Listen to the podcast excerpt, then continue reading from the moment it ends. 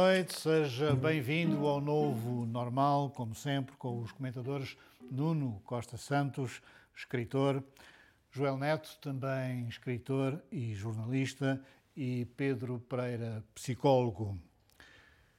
José Pacheco, deputado regional, acha que o atual governo dos Açores é um saco de gatos.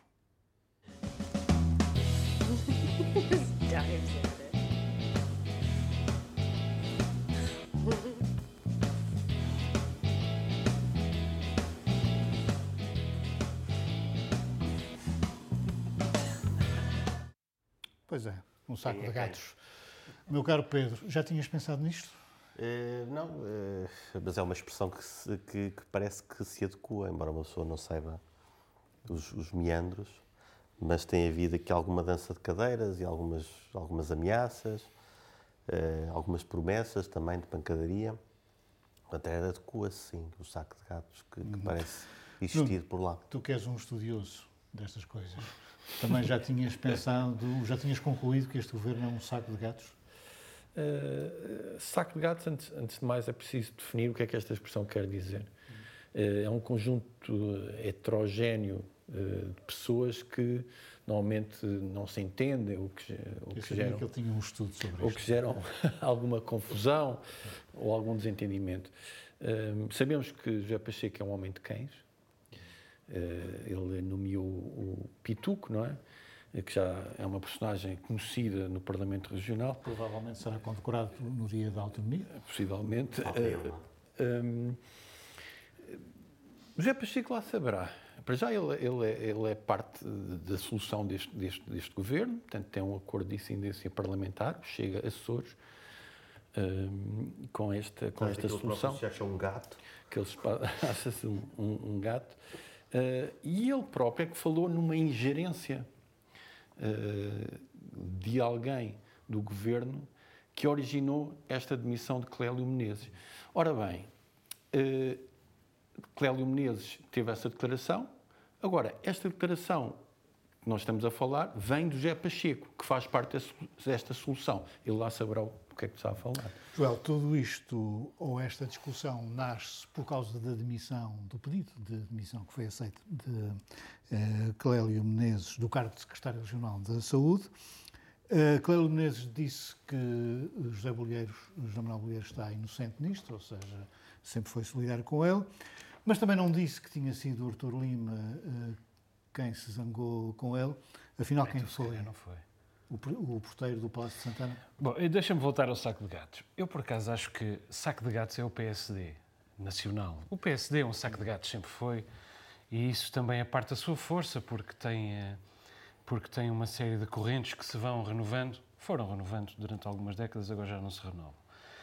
Uh, agora, o PSD Açores é diferente. É um saco de gatos, mas com uma série de caciques paroquiais dentro dos sacos. E, portanto, é um saco de gatos mais uh, explosivo. esta coligação. Do Relvas, não esqueças do Relvas. Sim, esta coligação não é isso. Esta coligação é um saco de gatos com uma série de caciques paroquiais dentro do saco e nas mãos de uma eminência parda que vai ajustar contas com todas as pessoas que alguma vez a tiverem afrontado na vida. Quem é essa eminência? É, não é, evidentemente, um, é Artur Lima, porque é o inomiável. Um, dificilmente haveria dois piores uh, partidos para se unirem nos Açores do que o PSD uh, eh, e o PS. Perdão, e o, e o CDS. O CDS foi historicamente uh, muito mais próximo do PS, isto nos Açores, do que do PSD. E a situação é tão mais grave na terceira quanto o PSD é. O, o, o, PSD terceira é o, o mais difícil PSD dos Açores, como aliás se viu pelo modo como conseguiu livrar-se, porque é assim que se pensa dentro do PSD Terceira, conseguiu livrar-se da liderança de uh, Costa Neves e, além disso, o Artur Lima também é da Terceira. E, portanto, conhece os botõezinhos de todas estas pessoas, sabe exatamente onde lhes dói e sabe exatamente onde lhes apertar. Eu chego a ter. Maquiavel, portanto. Eu chego. Eu chego. hum, Não. Eh, talvez mais parecido com o Richelieu, mais hum, eh, eh, a eminência parda. Sabes que eu tive um O professor, Richelieu é à nossa, à nossa medida. eu tive um professor de introdução à política que, uma vez, ao tentar explicarmos quem era Maquiavel, o máximo que conseguiu dizer foi: Meus senhores, Maquiavel era um homem maquiavélico. Era o supremo homem Maquiavel. Mas quer dizer, eu, eu, francamente chego a admirar uh, Arthur Lima porque, quer dizer, ele faz, ele, ele consegue fazer uh, destas pessoas pouco menos, pouco mais do que moscas. É como se estivesse bonequinhos de voodoo com cada um deles e lhes espetasse alfinetes na, nas coxas. E isto com 5% do eleitorado. Três deputados. Imaginemos se ele tivesse mais. Realmente é de mestre. Pedro, isto entre moscas e gatos. Um, Clélio Menezes tem sido muito elogiado nas redes uh, sociais pelo uh, seu trabalho. Uhum. Uh, foi um bom secretário regional. Eu sei que o Nuno acha que foi. sim, eu também acho que sim. Foi, deixou, deixou. eu estive hoje a, verificar a obra que ele, que ele deixou. E essa, essa é inquestionável. Imagino que faltou-lhe ter-me aumentado o salário, mas de resto não há assim grande coisa a apontar. Na altura da pandemia, ele nomeou uma pessoa que, que ainda hoje é, é, reconhecida como, como uma sumidade nacional na, na matéria, portanto, teve, esse, teve essa, essa visão. Para outros, para o Plano de Saúde Regional, a Saúde Mental Regional também teve esse discernimento de, de, de conferenciar, de estudar, e nota-se, eh, para mim o que era importante é percebia-se que ele estudava os dossiês e os temas para onde era chamado e para, e para onde era eh, e onde tinha que tomar decisões. Isso é uma coisa positiva. Há de ter defeitos também, uh, e, e, alguns, uh, provavelmente, uh, tu de conhecê-los também, como, como os terceirenses. Eu uh, conheci esta, esta, esta faceta só de, de secretário, de alguém que, que fez coisas e, e fê-las o melhor possível. Hum. Nuno, um bom secretário regional da saúde ou um bom ministro da saúde neste país uh, tem que ser fofinho com as uh, corporações. Cá vem a paixão do Não é, estou a ser, uh, estou a ser realista. uma das acusações ou das críticas que se fazem a Cléber Menezes é que foi fofinho com as corporações. Estou a falar de ordens de médicos, de enfermeiros. Uhum. Achas que isto corresponde, fica marcado uhum eh, na, na, na, personagem.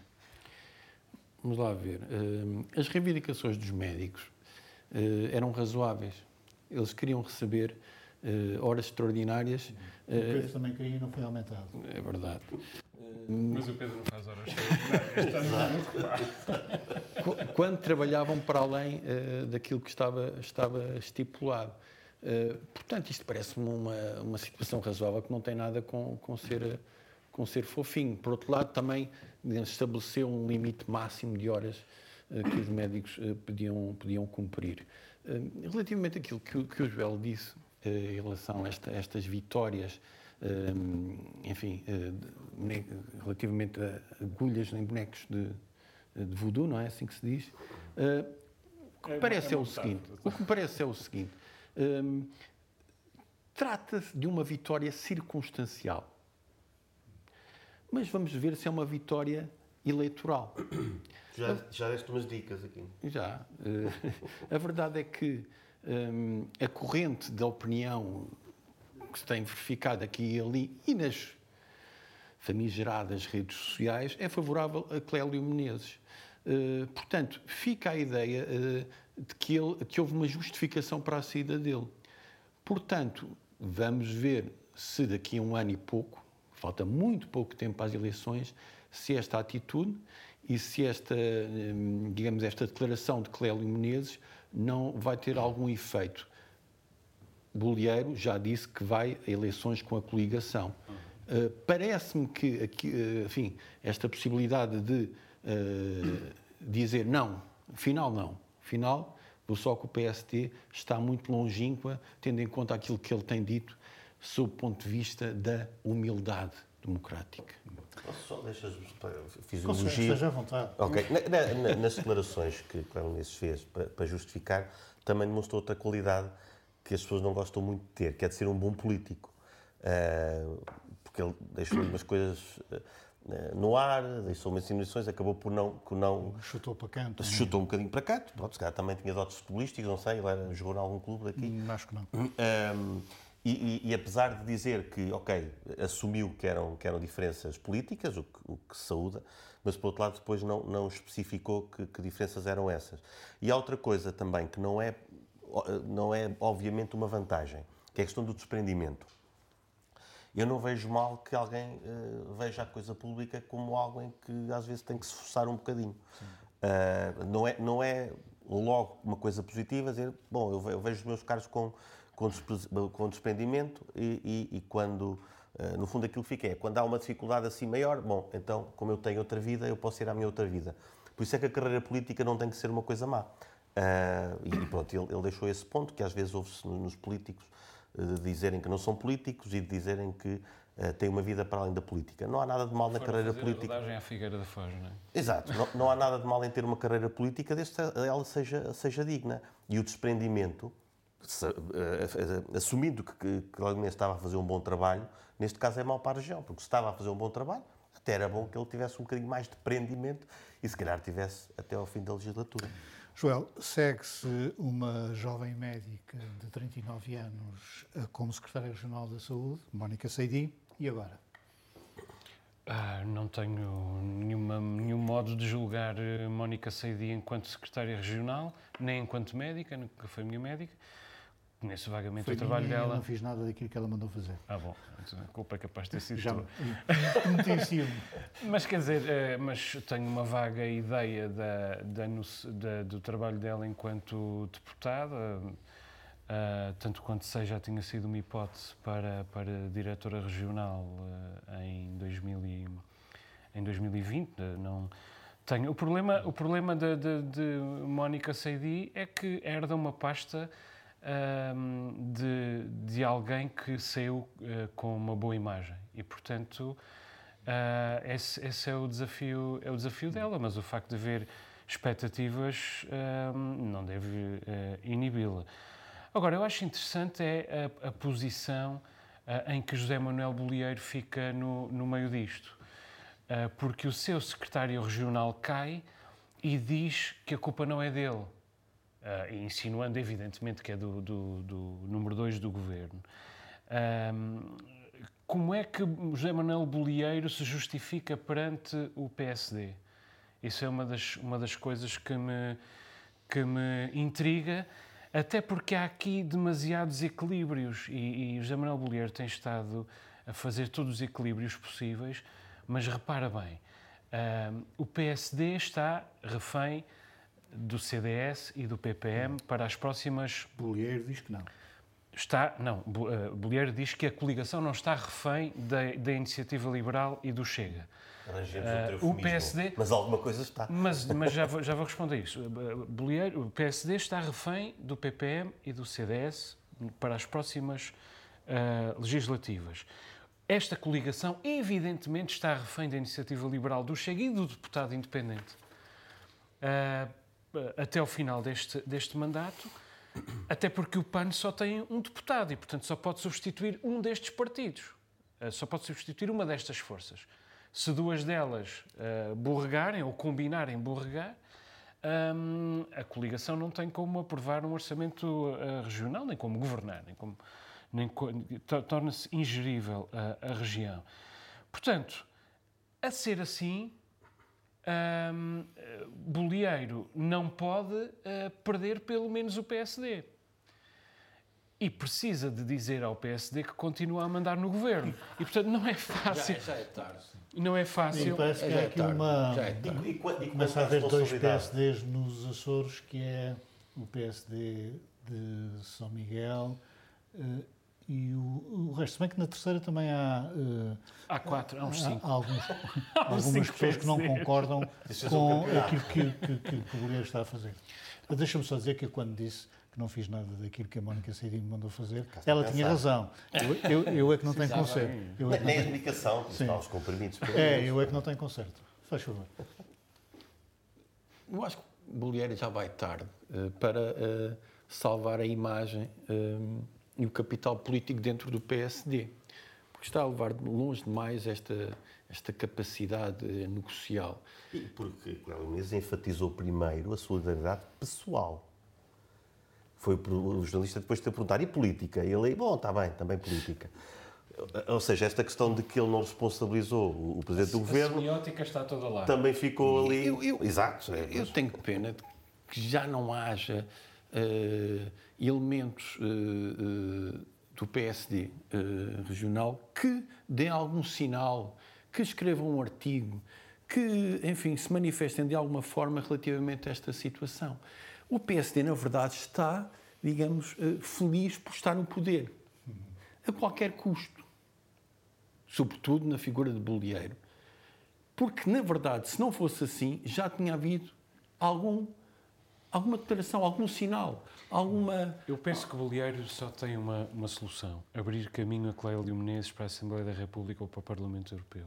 É a única maneira de, de Bolieiro mostrar ao PSD uh, eh, às suas bases que vale a pena confiar na liderança. Bom, vamos continuar no eh, PSD, mas agora no PSD Nacional, porque voltou a falar-se no regresso, Joel, de Passos Coelho. E eh, Marcelo Rebelo de Sousa acha que ele quer voltar a Primeiro-Ministro e não a Presidente da República. Hum. E, e o, disse, Expresso, o Expresso também acha isso. Exatamente, aliás, citando o Marcelo Rebelo de Sousa. Que é uma coisa curiosa, é que o Expresso consegue contar as reuniões, o conteúdo das reuniões do Presidente da República com os seus assessores. Não sei se já, okay. se já, se já repararam nisso. Mas uh, achas possível... Não me ias perguntar a mim? Pode ser. é. uh, achas possível é, o regresso? É que eu acho que é que eu acho que uh, Marcelo Rebelo de Sousa está a praticar aquilo a que se chama wishful thinking. Uh, na verdade, uh, que se chama em inglês, mas em português creio que não há uma expressão, há uma expressão para isto, não? acho que não. Acho que não há. Está a falar com o coração. Eu muito. Está a falar com o coração. Porque é, está, a falar, está a dizer aquilo que ele deseja. Aquilo que, aquilo que ele deseja. Porquê? Porque uh, Passos Coelho é o único possível líder do PSD que neutraliza o Chega. Faz desaparecer o Chega do mapa. Porque, não, não porque tenha uma especial, um, um, uma especial resistência ao Chega, é preciso dizer que eh, quando o PSD e o CDS apoiaram André Ventura eh, para a Câmara de Louros e André Ventura fez declarações absolutamente xenófobas em relação à, à, à, comunidade cigana, o CDS deixou de apoiar, e muito bem, André Ventura, mas o PSD continua a apoiá-lo e, e Passos Coelho disse, aliás, expressamente que estava de consciência tranquila em relação a isso. A questão é que Passos Coelho come grande parte do eleitorado de, de à, direita um, do PSD. À, direita, à direita do PSD, porque vai buscar ao Chega aquelas pessoas que têm saudosismos salazarentos, que têm uh, um, uh, desejo de que não vivamos acima das nossas possibilidades e que cultivemos a humildade, etc, etc. Eu cultivo essa imagem e, portanto, uh, Marcelo Rebelo de Sousa sabe que não pode entregar essa missão a Luís Montenegro, que a primeira coisa que fará será coligar-se com quem levar ao poder. Uhum. E se for André Ventura, para ele é indiferente. Sim. E, portanto, uh, isso, é, isso é Marcelo Rebelo de Sousa uh, uh, a desejar. E, francamente, acho que evitar que a extrema-direita chegue ao poder é o grande desígnio nacional que, neste momento, é difícil encontrar, não no país, como diz uh, Passos Coelho, mas no PSD de Luís Montenegro. Uh, Nuno, um, curiosamente, uh, Passos Coelho me disse que falta um grande desígnio nacional ao país e Marcelo Belo Souza diz que epá, o homem é um crónico pessimista, que não dá muito jeito ao país ter um, um, um, um fulano que, que, está sempre a dizer que nós gastamos demais. É isso, é. é Passos, Coelho, Passos Coelho sempre se definiu, um, sob o ponto de vista do pensamento e do discurso público, pela negativa. Hum, não podemos gastar mais do que, do que temos. Não, sentido, não, não, mas não basta. Luciano, não basta. No fundo, ele é o pai que acha que o filho deve ser cumpridor, mas não dá qualquer alento, não dá qualquer conselho, não dá qualquer perspectiva a que o filho vá mais do que este lado do cumprimento. Não há pensamento abstrato. Não há pensamento abstrato. Uh, no início, aqui, quando Montenegro foi, foi eleito, eh, disse que Montenegro era o passo escolho possível. E, e, na verdade é. Na verdade é para a circunstância. Mas, de facto, se Passos Coelho vier... E, e, na verdade, devo dizer que me surpreende um pouco esta ideia de que ele quer voltar a primeiro-ministro. Eu julgava que ele já estava noutro campeonato. Mas, na verdade, todos os indicadores, e, enfim, o Expresso e outros até comentadores que têm boas fontes dentro do PSD dizem que não, que ele quer eh, ir para o Executivo. Ele foi o homem que, apesar da Troika e apesar uh, da austeridade que nos impôs, mesmo assim ainda ganhou eleições. Depois o seu Costa arranjou ali a, a geringonça. Uh, sim, porque percebemos que vínhamos de uma situação de, de, de grave crise uh, deixada por, por Sócrates e, e Passo Coelho fez, fez aquilo que conseguiu Uh, a, a, meu ver, não foi lá grande primeiro-ministro mesmo, tratando-se de uma, de, uma, de uma época de austeridade. Mas eu acho que os comentadores e o povo português já está numa de para quem é bacalhau basta, não é? E então, vem... também gosta de heróis austeros. Sim, sim. Haja visto o senhor sim. Eh, almirante uh, das vacinas. O, sim, o Gouveia, não? Qualquer coisa. Gouveia, não. Uh, sim, é verdade, porque somos um país ainda, uh, ainda com uma democracia muito, muito frágil. Por outro lado, um, há esta crise que já falámos de, de líderes por, por, por, todo o mundo. Nós vimos, vimos os grandes desafios um, uh, que houve ultimamente políticos, seja entre Biden e Trump, entre Lula e Bolsonaro. Uh, aqui, uh, quem será Costa e. Já não será Costa e Pedro Passos Coelho, e não vemos. E então, ok, Pedro Passos Coelho diz que falta um, um, um desígnio. Ok, então que o apresenta. Qual é, qual é, o que é que o impede de apresentar então um desígnio em vez de continuar a dizer a lenga-lenga de que gastamos demais e que isto é tudo uma choldra? Para um político, de facto, não chega. Bom, nós vamos ao, não aos desígnios, mas às descobertas dos comentadores do Novo Normal.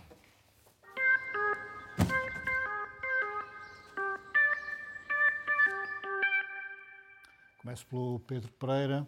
A tua descoberta é. Uh, um... é, é, a atriz Aubrey Plaza ah, no, no filme Emily the Criminal. Ah, é, é um filme isto? É um filme, sim.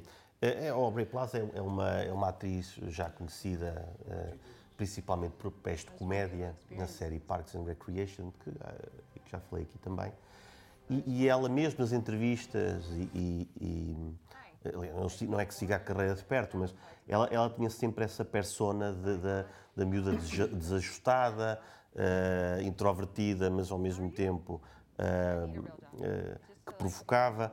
E, e, ao fim de alguns anos eu pensei que, que este era o raio da ação enquanto atriz. e depois vejo este filme, que é um, que é um, que é um thriller, em que a história é boa, o, o, o realizador é desconhecido, eu não sei se pus aqui o nome, não. não tem muitos mais filmes, mas a história é boa, está bem utilizado mas é impressionante como, como uma atriz, para mim foi, uh, uma atriz que, que, eu, que eu ligava a outro tipo de papéis, uh, muda completamente o filme e dá um dinamismo um, ehm, que, é, que é cativante. Uh, e, mas ao mesmo tempo também é denso, porque ela, ao longo do dia, demonstra os vários papéis que desempenha enquanto mulher e é sempre credível, porque nós sabemos que no cinema hoje do politicamente correto, uh, às vezes encaixam-se mulheres em papéis que, em, que, em que não fica nada, nada bem. Ela é uma criminosa muito credível neste filme. Joel, a tua descoberta é uma máquina de escrever. Uma máquina de escrever de 1958, uh, Hermes 3000, uh, um objeto vintage, uh, mas que ainda pode ser útil, ainda, é, ainda me é útil a mim. Eu tenho três máquinas de escrever em casa, uma, uma Olivetti Studio 46, é mítica também, que, que pertence à Marta. Tenho uma Alfa 500, que é bastante interessante, mas tem muito valor afetivo, porque foi a primeira coisa que eu, que eu comprei com o meu próprio dinheiro e tenho uma Hermes 3000, em que escrevo, por exemplo, os cartões que envio a leitores ou a amigos a quem envio livros, um toque de elegância e de, e de intimidade. É uma fábrica de, de é uma, uma, uma, máquina de fabrico suíço, de uma empresa chamada Payar Bolex, a minha ainda está absolutamente impecável, foi-me oferecida. Ainda é fácil arranjar peças e, e consumíveis. Aliás, há em Sintra um mecânico uh, que as põe uh, impecáveis. Elas estão à venda no, no LX, ainda algumas delas. Este mecânico chama-se Guilherme Pires e era editor da, da Elsinore, aliás, é um grande editor de texto e tradutor. Uh, a Hermes 3000 foi usada por Unesco, Jack Kerouac, Sylvia Plath, Sam Shepard, um, o argumentista uh, Larry McMurtry Um, Agradeceu-lhe a ela especificamente o Oscar que ganhou com Brokeback Mountain, onde ele escreveu foi precisamente. Eu também adoro a minha Hermes 3000.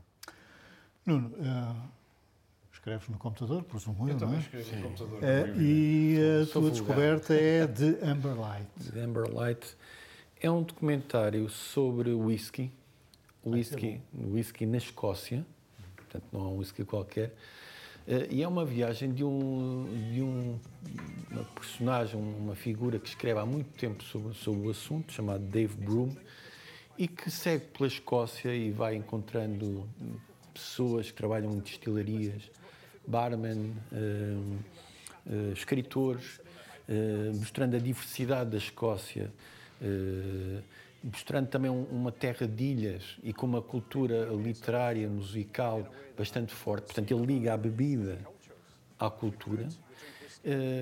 E, por outro lado, é, digamos, eu acho que inspirador para os Açores. Alguma coisa que tem a ver com os Açores, assim, a própria, a própria paisagem, as, as figuras, este, este apego à cultura. E nós somos cada vez mais uma terra de vinhos, não é, Luciano? e poderás falar sobre isso. Ah, aliás, nós a seguir devíamos ir eh, falar de assuntos sérios, como por exemplo a TAP, eh, a SATA, mas como este é um programa de chanfrados, vamos falar de vinhos, porque há uns senhores na Irlanda que querem dar cabo do vinho, não é? Eh, nomeadamente pondo lá eh, letreiros a dizer que aquilo é perigoso, faz mal à saúde. E o vinho cheiro, como é que é? Eu não faço ideia, mas o vinho de cheiro já foi proibido A ou União Europeia anos. embirra com o vinho de cheiro, mas não teve coragem de o proibir nos Açores. Eu, quando vim para, para os Açores, fui à, à Casa de Chá do Jardim. Não quero fazer aqui publicidade negativa, mas acho que também os proprietários já não devem ser os mesmos ao fim de tanto tempo. Abriu a Casa de Chá do Jardim e eu fui lá comer daquelas coisas, aqueles bolos de cenoura e aquelas. E pedi um copo de vinho, que me parecia absolutamente adequado numa casa vegetariana. E o senhor disse: Não, nós aqui só temos coisas saudáveis. O que me pareceu uma coisa bastante ignorante de se dizer, até porque, como se sabe, bebido com moderação, o vinho tem, tem muitas virtudes. Aliás, a cerveja é bastante mais doentia. A cerveja que é a bebida nacional da Irlanda. Eu gostava de saber o que é que a Irlanda vai fazer à cerveja. Agora, se nós vamos pôr rótulos a avisar as pessoas em tudo aquilo que nos faz mal, eu pergunto, como é que vamos pôr rótulo, quando é que vamos pôr um rótulo na Netflix que nos boçaliza ou nas redes sociais que nos secam os neurónios?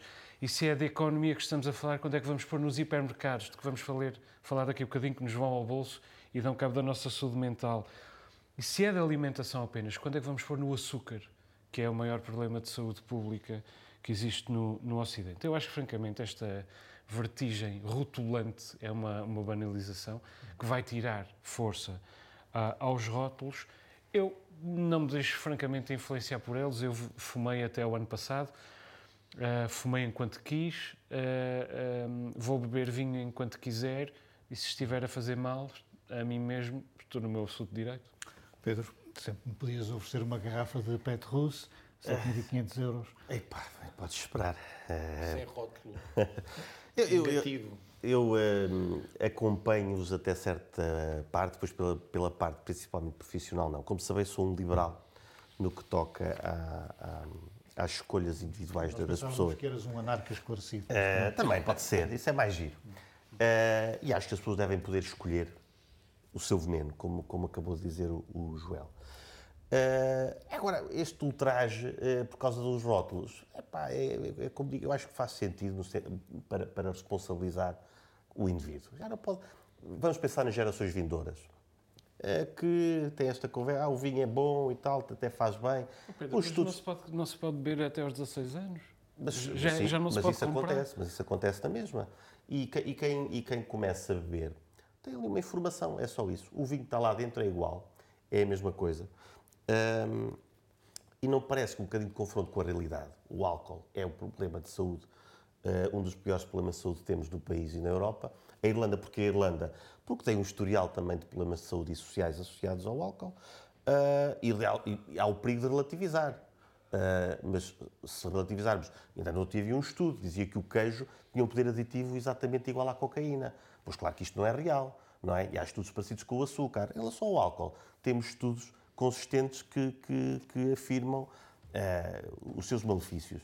E pronto, ter um rótulo. O meu, o meu problema é se continuarmos a ter nesta vertigem, se esta vertigem não parar nos rótulos e, e continuar nas, nas, proibições, como na Nova Zelândia, a adorada Primeiro-Ministra aprovou uma lei que proíbe pessoas nascidas em 2013 de, de fumar em qualquer altura da sua vida. Isso é que já me parece um exagero. Pôr rótulos, é pá, sejamos homenzinhos, olhamos para o rótulo e bebemos na mesma copo. Mas há um, ponto, há um ponto institucional aqui importante, que é a Comissão Europeia, ao abster-se, eh, permitiu que isto acontecesse. A Irlanda faz parte da União Europeia. Isto aparentemente nasce nos burocratas de Bruxelas. Não, eh, os burocratas. E, não só, e no lobby médico e, de, e da saúde. Não. Não, é, não é uma questão só de burocracia. Aqui a questão, sob o ponto de vista institucional, foi que a Comissão Europeia absteve-se relativamente a este caso, permitindo um país da União Europeia uh, de tomar esta, esta atitude, coisa que está a preocupar uh, produtores de vinho uh, de todo o mundo, nomeadamente portugueses. E depois é, é, voltamos ao paradigma do, do beba vinho que está a comer um milhão de portugueses. É, é no, fundo, no fim é essa, é essa o argumento. Bem, também não pode ser só esse o argumento. Ora, parece é que está tudo grosso, não é? É e vamos aqui a um caso concreto. Ah, é, desculpa, tenho que dizer esta, tinha aqui. E a malta, ao fim do terceiro copo, já nem consegue ler o que está do rótulo. Portanto, está-se muito bem. Podem deixar lá estar as coisas escritas Por quiserem. falar em delírios, temos este episódio da TAP, um, em que na segunda-feira foi demitida a CEO da empresa, o seu presidente do Conselho de Administração, que era um senhor que a gente também não sabia muito bem quem era um, rolaram cabeças para que não rolassem outras cabeças, não é?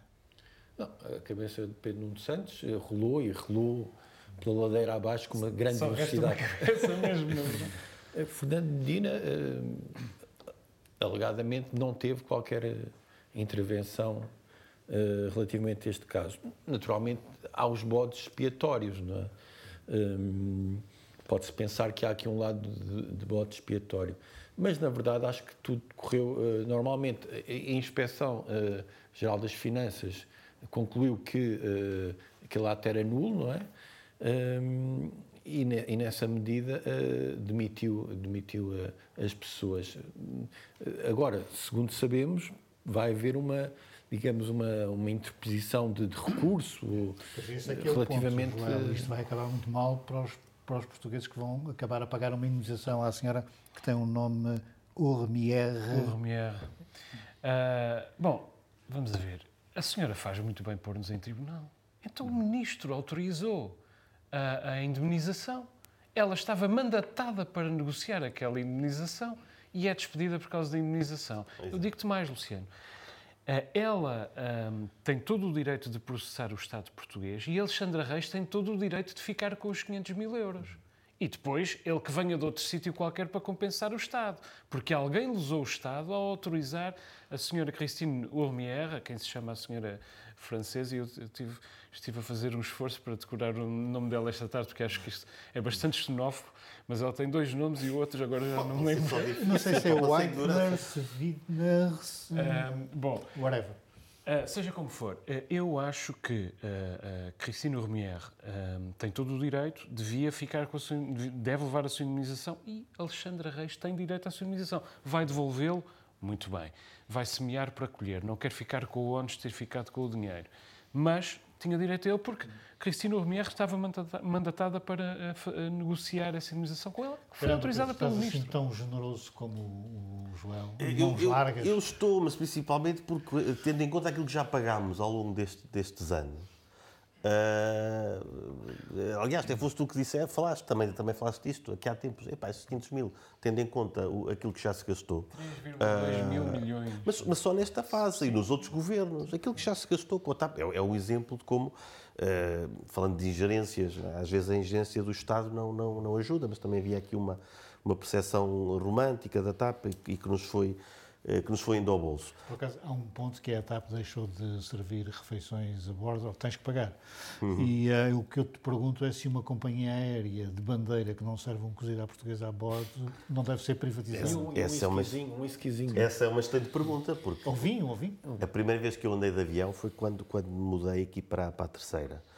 E, e as refeições foram piorando. Nu- Nunca vi um isquisinho nem um cozido. As refeições foram piorando até à sua inexistência.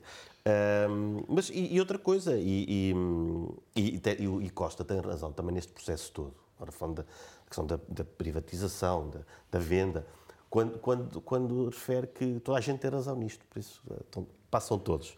Por isso o que nós queremos é poupar dinheiro. Eh, quando diz que, que o PSD avançou com a venda da, da TAP, mesmo quando já tinha havido uma moção de censura. Que, Costa agora veio desculpar-se um bocadinho. Mas ele aqui tem, tem alguma razão. E aqui se nota como isto é, é um problema, é uma parvoíce do, do arco governativo. Ah, né, quando, quando falamos com alguma, ah, com alguma calma e com alguma paz de espírito, olha, há um arco governativo de partidos moderados, mas são capazes de fazer esta, estas parvoíces que estes, que estes dois fizeram. Ah, portanto, espero que eh, não achemos que estas pessoas levarem estas indemnizações é o pior problema que a TAP ou que o país tem neste momento. Joel, entretanto, a TAP veio aos Açores buscar o presidente do Conselho de Administração da SATA, eh, Luís eh, Rodrigues. É um, um rude golpe para a SATA. Eh, Duarte Freitas, hoje, terça-feira, manifestou a sua, o seu desagrado por o eh, Governo da República não ter contactado o Governo eh, regional. Eu posso percebê-lo, como é evidente, mas vamos a ver uma coisa. mais, disse que, ou sugeriu que havia muita gente nos Açores interessada em que a SATA não tivesse sucesso e que essa gente nos Açores comunicava com outras pessoas em Lisboa. Espero que isso não seja verdade. Agora, qualquer coisa sobre a SATA e sobre a passagem de Luís Rodrigues pela SATA tem de partir disto. O Estado português apoiou a SATA em 453,25 milhões de euros em empréstimos e garantias estatais. Foi isso que permitiu o plano de reestruturação da SATA. Portanto, tudo o resto, tudo o resto vem de isto, Portugal, não é? Que, que é o, ali o que o Nuno está sempre a, a denunciar, cuja má intenção com os Açores está sempre a denunciar. Obviamente foi a República, a República salvou a SATA. E assim. a TAP, e a TAP já agora? E porquê que E a? TAP já agora? Que é Sim. concorrente da SATA. A TAP já agora. Não, é verdade. Pronto. É verdade. Então a gente vamos, vamos pôr isto em pé de igualdade. Não, é verdade. É verdade. Mas, quer dizer, mas a, a TAP é da República. E a SATA é da região. Pois muito bem, é isso, é isso que eu estou a dizer. Portugal, o país a que nós pertencemos, fez muito bem. Veio salvar a SATA. Fez muito bem. Agora, é evidente que SATA que tudo. ainda servem uns bolos leves de bordo. Sim, é verdade. Ah, agora, é por isso que Lisboa vem buscar ah, ah, Luís Rodrigues sem pedir. Também é por isso que Luís Rodrigues é amado pelo- pelos sindicatos. E também é por isso que Luís Rodrigues operou ah, um milagre. Porque, repito, a República injetou 453 milhões na, na, na SAD. O governo regional devia ter desconfiado já na semana passada, quando Luís Rodrigues deu uma entrevista ao Diário de Notícias que já cheirava um bocadinho a manifestação de disponibilidade. Cheirava um bocadinho. Ahm, quer dizer, e agora é escolhido porque tem experiência na privatização, está a preparar, estava a pre- preparar o dossiê de, de privatização da SATA, mas eu temo por ele, porque, quer dizer, ele vai ser CEO e chairman ao mesmo tempo. Portanto, vai ocupar o lugar de Alexandra Reis e de eh, Christine Urmier. Vai continuar a ter pressão política ah, enorme à sua volta. E não vai ter o equivalente a 453 milhões de euros agora, porque a TAP acaba de beneficiar eh, eh, de 3,2 eh, milhões de euros de, de garantias do Estado que já se esfumaram. que já se esfumaram. E, portanto, eu temo por Luís Rodrigues. De resto, uma coisa é certa. Ah, ah, os ministros mudam, os governos mudam, os anos passam. A empresa é privatizada, nacionalizada, reprivatizada, renacionalizada e não se resolve. É um fracasso e vai continuar a ser. Bruno, um presidente do Conselho de Administração que é bem visto pelos sindicatos, pelos trabalhadores em geral. Tu, tu não me deixas dizer alguma coisa sobre isto? Eh, Não, Não me deixas Estás- não, à sobre- vontade. sobre o ponto de vista. Sobre o ataque, Ah. Quer, quer dizer, eu, eu acho que isto é, uma, isto é inacreditável. Isto é Ontem um inacreditável. senhor comentador, eh, nosso colega E não tem nada a ver canal, com milhões, tem a ver com ética e com correção. um senhor comentador que tem, um, acha que é justiceiro, estava precisamente vendendo este discurso de que a República tinha colocado quase 500 milhões de euros na, na SAC. É verdade?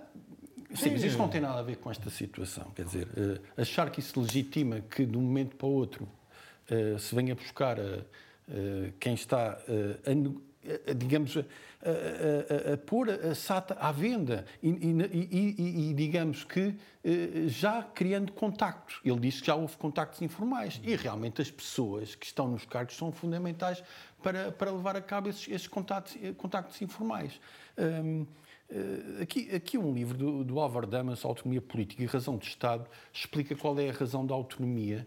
E a razão da autonomia não é uh, a necessidade de um desenvolvimento económico da, da, da região, porque isto realmente todas as regiões uh, querem. É quando, portanto, sempre que os interesses económicos nacionais se sobrepõem aos vitais açorianos, que são, ironicamente, sempre de calibre e valor bem desproporcionais. Portanto, considerou-se, de um momento para o outro, que se pode ir buscar, como, como o Benfica vai buscar ao Sporting. Uh, Transferências a custo zero são sempre difíceis. A custo zero, uh, de um momento para o outro. Companhias que têm um lado concorrencial evidente, sem aviso. Agora há um ponto importante é que. Não, não, mas a República avisou. Eh, que ia buscar. Foi de um momento para o outro. Não o consultou. Foi um momento para não outro. consultou. Foi um momento para Aliás, o ministro até sublinhou a compreensão. Compreensão que Eduardo Freitas vem contrariar. Sim.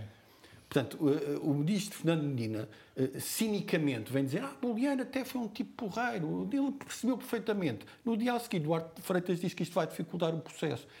Começamos a falar de uma descoordenação política dentro do governo também, parece-me. Pedro, hum, então vamos a esta questão do senhor uh, ser muito bem visto pelos, pelos sindicatos. Não é normal nas empresas públicas. Que é pelos sindicatos? Eu, não, não, também... não é normal nas empresas públicas. Aliás, a senhora, com o nome esquisito, uh, Era... foi altamente contestada. Sim, e, houve, e a Malta até ficou triste por causa dele, dele se ir embora. É, é como digo, hum, se, se isso acontece, falamos das, das corporações, não tem que ser não, é porque ele tenha feito fretes, não é porque ele tenha feito os favores todos. Até pode ser, mas nós sabemos que isso a curto e longo, a médio prazo é mau para a empresa. Uh, e parece-me que, não foi isso que aconteceu. No caso dele também, uh, não estamos aqui a falar de um, João Mário da aviação, não é? Porque, pelos vistos, ele, lá está, ele teve, fez o milagre, porque houve aquela injeção de dinheiro, e depois é aquela conversa, bom, é um milagre, mas não chegou a dar lucro, porque se mas se os combustíveis não tivessem aumentado de preço, até tinha conseguido. Há um dizer, que, que não posso dizer aqui em direto, acerca disto, não é? Se, se, se. Uh, uh, portanto, uh, foram buscá-lo, fizeram a transferência a custo zero, mas agora vamos ver se, se é assim tão bom como, como parece. que as pessoas cá ficaram chateadas, ficaram. Os, portanto, as pessoas, digamos, desta dos sindicatos é? de, de, desta, desta área, o que ele disse foi, a, a personalidade que falou, disse que um, ele retirou os cortes que os trabalhadores tinham, os trabalhadores da SATA. Claro que ele diz, é uh, pá, ele que venha fazer o mesmo para aqui. Isto é, uma, isto é uma, um desejo é que ele tem.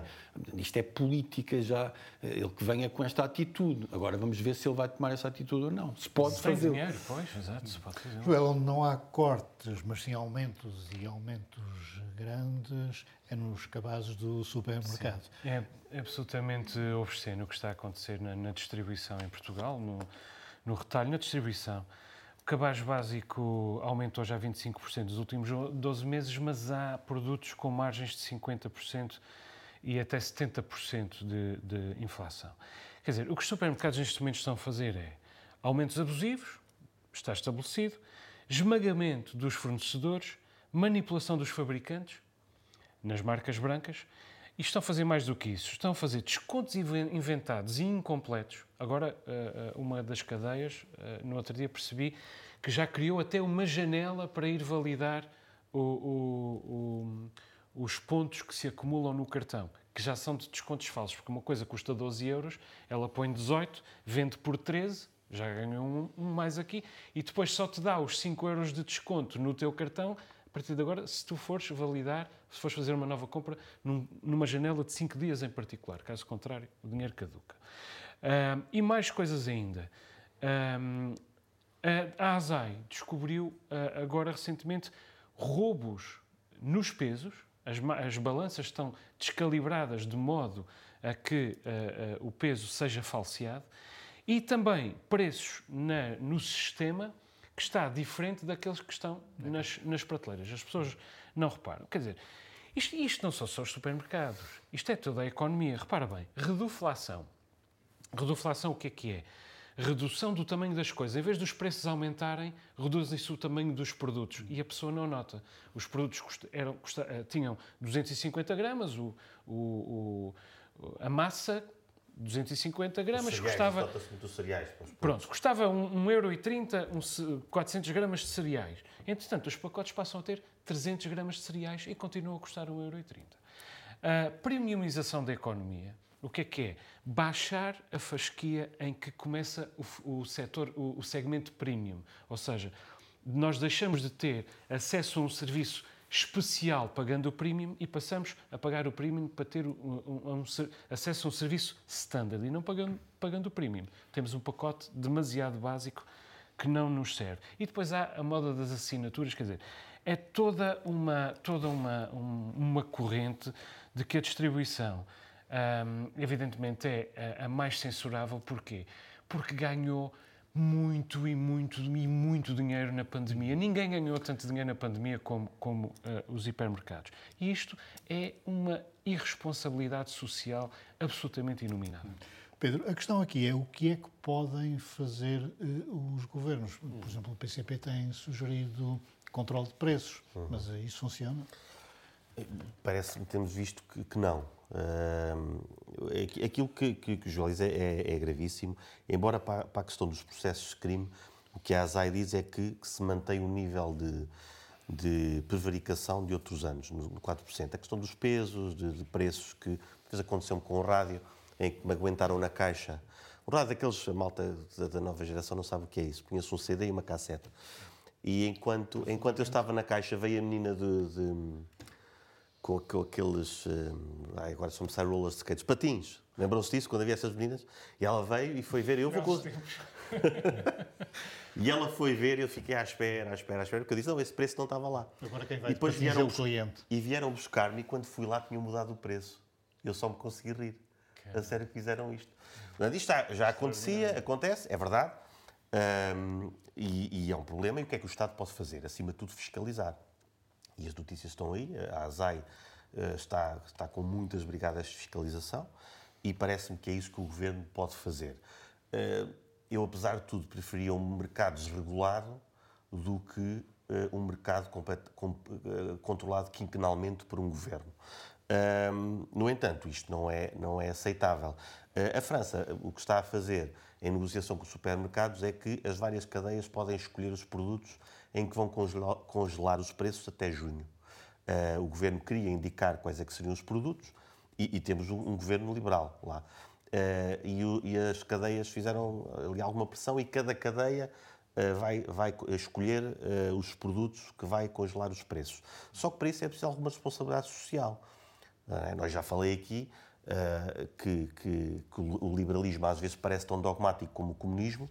Não vale a pena acreditar na mão invisível, ela não existe. Precisa uma forcinha do Estado para, para que ela apareça. Uh, mas neste caso, em Portugal, na, na, na, distribuição, parece que falta mesmo demasiado a, a, moral de quem, de quem manda. E por isso as pessoas começam a pensar em guilhotinas. Oh, Nuno, o que eu te posso dizer é que o nosso provedor, que anda calado há muito tempo, vende batatas, se tiveres alguma, se tiveres alguma dificuldade. Não, o que me ocorre dizer é que eu acho que Alexandre Reis não devia devolver os 500 mil euros, porque realmente isto está mal para todos e realmente Sim, os tu preços... a fazer contas e percebes, é pá, não foi assim tanto também. Não, não, quer dizer, agora vou ao supermercado, é preciso ter o, o, o bolso mais, mais recheado. Uh, o, que é, o que é que a Proteste recomenda é que o governo esteja mais atento a esta questão dos preços. Agora, resta saber quais os, os instrumentos que, que, pode usar. Ela diz que é, tem que ser instrumentos legislativos, leis, ou então através, através da, da ASAI. Já que aqui estamos, uh, ou já que estamos contigo, o Santa Clara já sabia que começar foi vítima é, um ataque à autonomia né? de buscas por parte das autoridades eh, judiciais. Uh, o futebol é isto, não é? Não... O futebol é isto. Oh, uh, Frase da noite. Uh, em vários não, clubes não. do mundo, não é? obviamente que, que se continuem, continuem as investigações, e que se faça justiça relativamente a este caso. Enfim, é o que eu posso dizer sobre isso. Estamos na fase da, ainda das buscas, das investigações, dos offshores, das acusações de, de, de branqueamento de, de, capitais. Vamos ver o que é que isto vai dar. Só queria dizer um, um, um ponto, enfim que não deixa de, ser importante ou pode ser apenas uma coincidência. Isto aparece numa altura em que o Santa Clara está com péssimos resultados esportivos e que, de facto, é uma equipa com gente que tem jeito para jogar à bola, mas que não tem suficiente uh, competência futebolística para estar na Primeira Liga. Portanto, isto realmente desvia um pouco a atenção do que está a acontecer em termos desportivos, que se faça justiça e que se leve a investigação à frente. Pronto, já sei, vais comparar com o Benfica, mas pronto, estamos, estamos a falar de 450 mil euros, que é um. Sim, menos no, no caso do Benfica estamos a falar de valores completamente diferentes. Mas de qualquer maneira, acho que uh, se o Santa Clara conseguir manter-se na, na, primeira divisão, que não vai ser fácil, mas é possível, uh, ainda, ainda está no lugar da, da liguilha. Um, não vai descer por causa de, de, problemas na Secretaria, porque nenhum clube em Portugal desce de divisão por, por problemas extra-campo, extra-quatro linhas. Vamos e não é, só, não é só o Benfica, nós, agora tornou-se aqui uma blaga entre nós, porque eu sou o único não benfiquista desta mesa, mas também não aconteceu nada com o apito dourado, como nós, como nós sabemos. Recordo que em Itália, ainda há pouco tempo, eh, caíram Juventus, Fiorentina e Lazio, três três grandes clubes caíram para, para a segunda divisão. Agora, não é agradável uh, ver acusações de branqueamento de capitais, participação económica em negócio, peculato, abuso de confiança, nomeadamente imputado a, a, a, às, às, pessoas a que estes crimes estão a ser imputados. Pelo menos um troféu. Os vícios dos grandes estão lá, faltam os troféus. Temos que ir aos minutos, mas tu queres falar da bola? Eh, não, não, é isso. É, os vícios dos grandes estão lá, não é? Faltam os troféus. Começaram vamos, pelo teto. Vamos aos minutos. Joel, tu queres falar dos senhores bispos e da... Da conferência de imprensa da, da, da Conferência Episcopal Portuguesa na, na sequência do relatório da, da Comissão Independente para assinalar uma coisa e, e declarar outra. Assinalar a realização da, da conferência de imprensa. O Novo Normal seguiu sempre este, este caso e, portanto, vale a pena trazê-lo. E para declarar que a, que a, que a conferência foi absolutamente uh, deplorável, porque, porque, toda, toda a conferência de imprensa foi marcada pela, pela falta de compaixão, do meu ponto de vista, ao arrepio da tradição daquilo que a Igreja se reclamou durante dois mil anos e chegou a ser.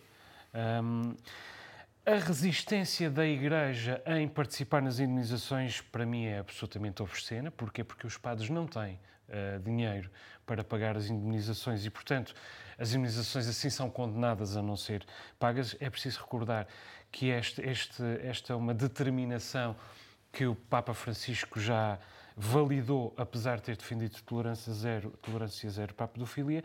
E, sobretudo, acho que nós elogiamos aqui a formação desta comissão como um gesto de magnanimidade da parte da Igreja. Mas o que é que a Igreja agora está a dizer? Está a dizer que afinal este relatório não serviu de nada. Porquê? Porque só tem o nome dos padres. Bom, eu não sei o que é que a, que a Igreja esperava que o relatório tivesse. O nome das vítimas para poderem ser pressionados ou os processos já instruídos. A Igreja queria provas. Provas? Como é que se prova um, um um, um, momento de pedofilia entre um padre que está fechado na sua casa paroquial e uma criança que está lá dentro com ele. Como é que se prova que aconteceu há 20 ou 30 anos? Isso não se prova. Portanto, acho que uh, Dom José Ornelas deu, um, deu, alguns sinais de progressismo que, em, em, que eu próprio tive esperança, mas, uh, mas o resultado é nulo e a pedofilia pode continuar à vontade Bom, porque ninguém é suspenso. Uh, Nuno, o teu minuto é sobre uma entrevista do psiquiatra João Mendes Coelho ao Jornal da Serena Oriental. Eu acho que é uma entrevista importante, uh, não sendo eu uh, técnico, ou, enfim, sabendo desta área, mas acho que é importante porque a região, é enfim, a região autónoma dos Açores continua a ser a região do país com maior consumo de, de droga. Portanto, acho que é um, é um tema que, que, deve preocupar toda a gente. As drogas sintéticas são um problema, enfim, um subproblema dentro deste, deste problema Ele, nesta entrevista, diz que é inacreditável que no plano de recuperação e resiliência não haja um euro para a saúde mental e, e defende a coordenação das múltiplas frentes para o combate ao problema, coordenação entre a saúde, serviço social, habitação, trabalho, educação, autarquias, marinha, alfândega, justiça e defende então uma, uma, uma ação concertada, hum, como houve hum, na Islândia, relativamente ao álcool. Não tenho opinião sobre o assunto, mas acho que é preciso atender este, este, esta questão e ele fez isto de forma, de forma importante. E o Pedro quer, obrigatório, quer falar de Roger Waters e os seus comícios em Portugal. Os seus comícios, sim. Roger Waters eh, veio a Portugal e a comunidade israelita eh, de Lisboa e do Porto uh, fizeram comunicados com toda a legitimidade contra a vinda dele cá. Uh, eu sou contra uh, políticas de cancelamento e acho muito bem que o Roger Waters possa vir cá trazer a sua seca de, de música. Uh, aliás, é por ser ele saber que é uma seca, não é? Que, que depois Também transforma. Tem ter um rótulo, não é? Exato, exatamente. Cuidado, além de uh, politicamente duvidoso, é uma seca. E, e, por isso é que ele transformou isto tudo num, os concertos dele em espetáculos comício, uh, que é aí que as comunidades se uh, ancoram para, para ter o argumento de, de que se calhar ele não, não devia poder fazer o concerto, os concertos em certos locais. Uh, mas claro, quando ele tem aqueles, quando ele transforma, como a música é uma seca, uh, transforma aquilo em, em, em, espetáculos de discursos políticos e ódio, uh, há malta que sai da toca e, portanto, ele ganha mais fãs e ele, ele, chega a usar os porcos de Pink Floyd com, com, notas de dólar e no meio tem estrelas de David. Isto já mexeram um bocadinho em enxofre. se fosse com qualquer outra comunidade, lá está, isto seria repudiado por toda a gente. Aliás, Frankfurt uh, impediu que ele fizesse lá os seus concertos.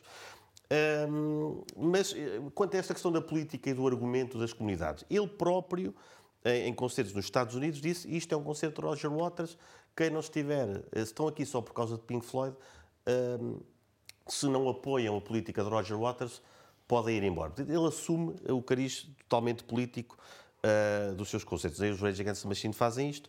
Uh, e depois, para, finalizar, uh, o David Gilmour e a mulher há tempos vieram uh, falar desta, desta figura, dizendo que sim, que ele é um antissemita, como já se percebeu, que é um misógino, que é um ladrão, um mentiroso, um hipócrita. Portanto, é uma, é uma boa pessoa. Aqui torna-se fácil, digo eu, para mim, separar, eh, não separar o artista da obra, porque a obra também não me interessa.